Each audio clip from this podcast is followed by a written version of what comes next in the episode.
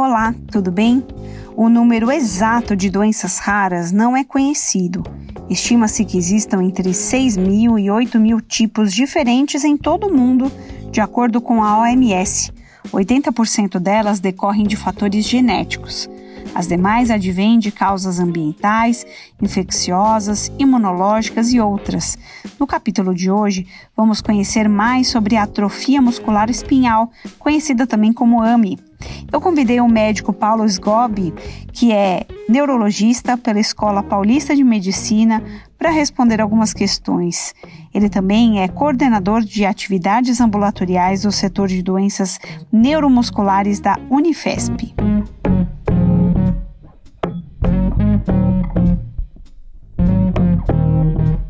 Doutor Paulo, o que é atrofia muscular espinhal?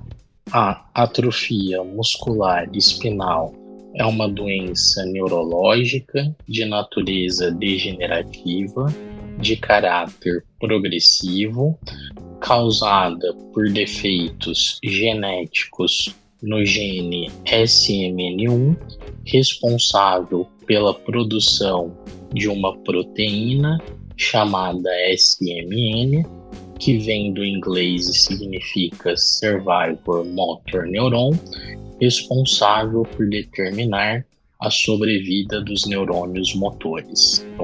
Quais são as pessoas mais afetadas, a faixa etária, o gênero e outras?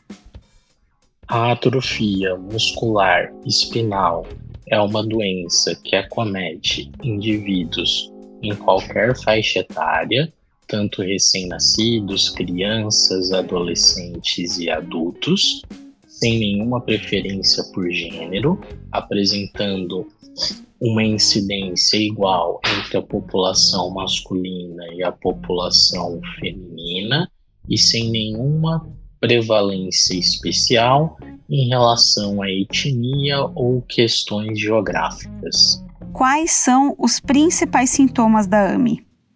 Os principais sintomas que caracterizam a atrofia muscular espinal são fraqueza e atrofia muscular progressivas.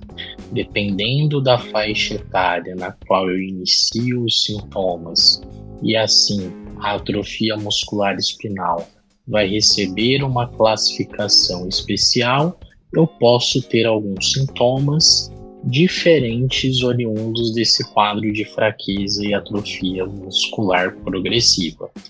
Na forma conhecida como atrofia muscular espinal do tipo 1, o quadro clínico é de bebês hipotônicos que não apresentam desenvolvimento motor adequado, que vão entrar em insuficiência ventilatória e ter um quadro bulbar importante, com dificuldade principalmente para deglutir, e que, se não tratados de forma adequada, a maioria deles vão estar dependentes de ventilação mecânica ou irão evoluir a óbito até os dois anos de vida. Na atrofia muscular espinal, conhecida como forma intermediária ou do tipo 2, clinicamente ela é caracterizada como crianças que inicialmente têm um desenvolvimento neuropsicomotor normal, na época de adquirir a marcha, elas não conseguem deambular. E ao longo da infância e da adolescência vão evoluir com um quadro de atrofia muscular importante associado a múltiplas alterações ortopédicas envolvendo contraturas em várias articulações e cifroescoliose. Na atrofia muscular espinal do tipo 3, também conhecida como a doença de Kugelberg-Villander, a fraqueza e a atrofia muscular espinal vão se manifestar em crianças ou adolescentes que tiveram um desenvolvimento neuropsicomotor normal, que atingiram a capacidade de deambular em algum momento da vida, vão ter um quadro de fraqueza muscular, usualmente nos membros inferiores, com uma dificuldade para caminhar, uma dificuldade para se levantar quando sentado, e a progressão desses sintomas pode fazer com que, em algum momento da vida, os indivíduos percam a capacidade de deambular. Esta é uma doença genética, doutor?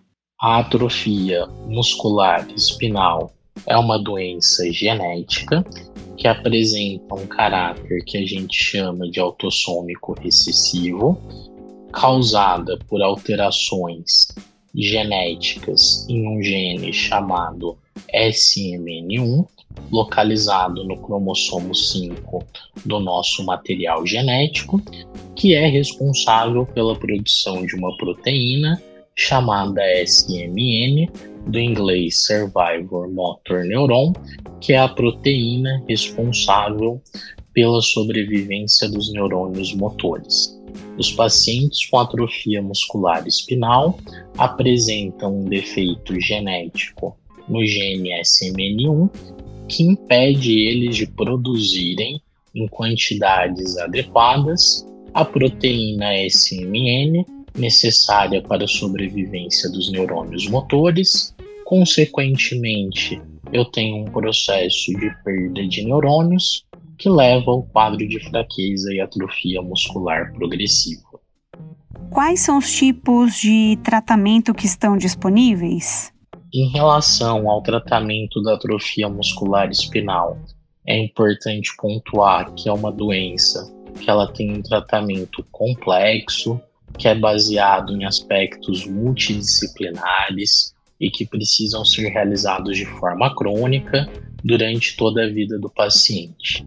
Existe uma parte do tratamento que a gente chama de tratamento não medicamentoso, que envolve medidas de reabilitação neurológica com diversos profissionais de saúde, como fisioterapeuta, fonoaudiólogo, nutricionista, terapeuta ocupacional, psicólogo, para tratar as diversas manifestações decorrentes do quadro clínico da atrofia muscular espinal.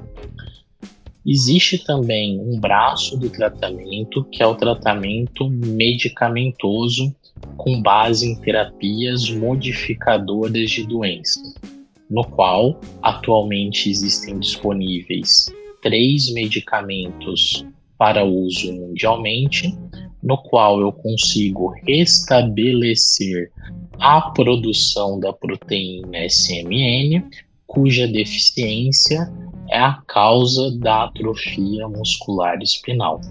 Então, o tratamento da atrofia muscular espinal ele é combinado, sempre precisa envolver o tratamento não medicamentoso, também conhecido como tratamento de reabilitação neurológica, e o tratamento medicamentoso baseado em uma dessas três terapias modificadoras de doença que restabelecem a produção da proteína SMN.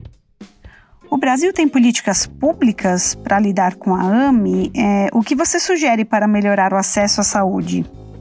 No Brasil, as políticas públicas para atrofia muscular espinal já foram iniciadas, embora elas não contemplem a grande parte da população de pacientes com atrofia muscular espinal e as grandes demandas envolvidas no cuidado dos pacientes com atrofia muscular espinal. Do ponto de vista medicamentoso, para o tratamento de pacientes com atrofia muscular espinal do tipo 1, temos as três drogas disponíveis incorporadas no SUS. Uh, para o tratamento de pacientes com atrofia muscular espinal do tipo 2, temos duas terapias incorporadas. E, infelizmente, para os pacientes com atrofia muscular espinal do tipo 3, ainda não temos nenhuma terapia modificadora de doença incorporada no sistema público de saúde.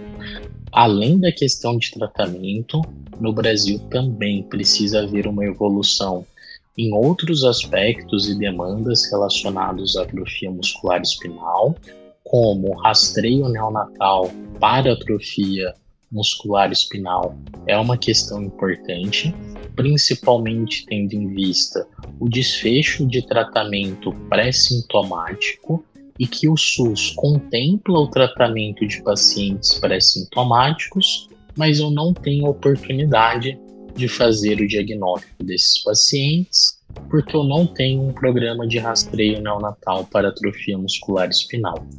Também precisa ser discutido e ampliado dentro das políticas públicas de atrofia muscular espinal no Brasil, um acesso maior às terapias de reabilitação neurológica para os pacientes com atrofia muscular espinal, que contemplem todas as suas necessidades e que permita manter um tratamento e uma independência desses pacientes por um longo período de tempo.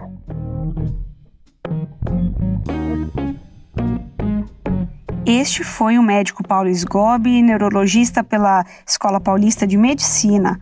A atrofia muscular espinhal é considerada uma doença genética ultra rara que afeta o neurônio motor espinhal. O tipo 1 é o mais comum e corresponde a 60% dos casos.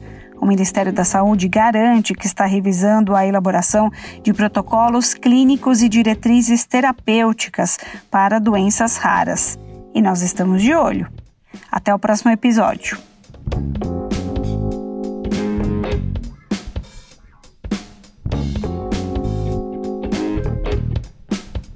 Você acabou de acompanhar um material produzido pela AME CDD. Se você gostou desse conteúdo, acesse amigosmúltiplos.org.br e cdd.org.br. Conheça mais sobre nosso trabalho e faça parte dessa iniciativa. Fazendo uma doação com menos de um real por dia, você ajuda a fortalecer nossas causas e a levar informação de qualidade sobre condições crônicas de doenças ainda mais longe.